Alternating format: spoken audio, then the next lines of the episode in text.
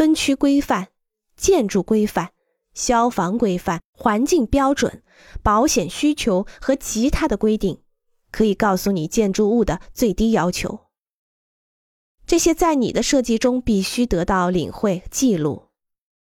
结构系统、机械和电力系统的实现以及所在地的自然情况，都要吸收到你的设计概念中。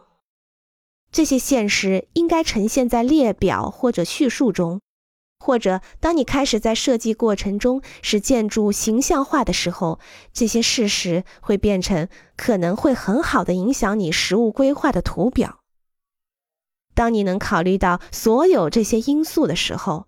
它就像在你脑海里搅动沸腾的一大锅炖肉，